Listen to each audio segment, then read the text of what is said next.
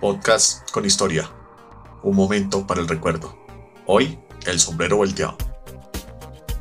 El sombrero volteado o sombrero sinuano es una de las piezas artesanales más conocidas de Colombia. Este sombrero está hecho de caña flecha, planta cultivada en los departamentos de Córdoba y Sucre. Una ley promulgada por el Congreso de Colombia en el año 2004 declaró al sombrero volteado como un símbolo cultural de la nación.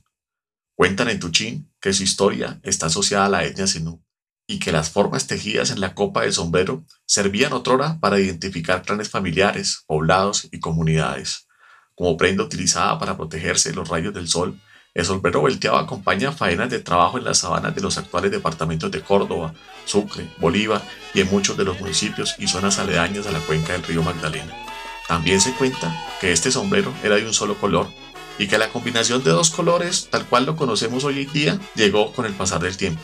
El número de vueltas o tipo de tejido que tiene el sombrero determina su textura, el tiempo invertido en su elaboración y el precio de venta.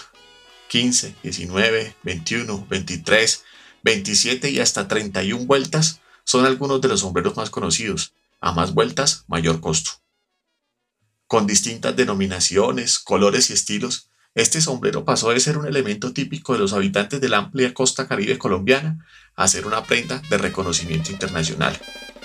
En las tribunas de partidos de fútbol, en competencias internacionales y en encuentros de diversa naturaleza en los que hay representación colombiana, aparece el sombrero volteado como parte del atuendo de más de un espectador.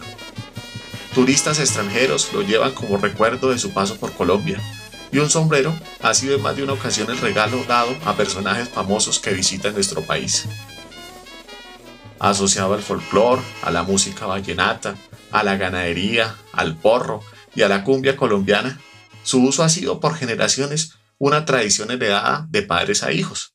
Cantantes, acordeoneros, músicos, deportistas y boxeadores como el monteriano Miguel Happy Lora han sido solo algunos de los más famosos exponentes del sombrero volteado su flexibilidad, su asociación con la parranda, lo fácil de guardar junto a su textura fresca, lo convierten en un vistoso y cómodo elemento colombiano. En su fabricación intervienen familias enteras. Trenzar la fibra es un oficio que se aprende desde niño y desde tempranas horas del día son las mujeres quienes combinan el tejido con las actividades domésticas, mientras los hombres se ocupan del armado del sombrero y de las otras fases del proceso. Para el municipio de Tuchín y para el resguardo indígena de San Andrés de Sotavento, el sombrero y las artesanías hechas en caña flecha constituyen una de las principales fuentes de ingresos. Cultivar esta planta, triturar la fibra, trenzar, tejer y vender son parte del proceso que involucra a muchos de los habitantes de la región. Festividades locales, carnavales, ferias y eventos musicales también son espacios en los que estas prendas se comercializan y festividades que a su vez activan la economía regional.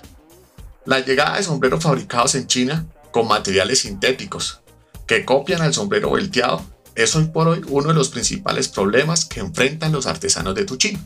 Los bajos costos en la comercialización de estas imitaciones llegadas del país asiático afectan de modo directo la tradición y el trabajo artesanal.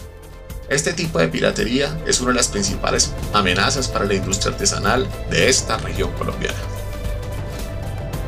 Son los podcasts con historia.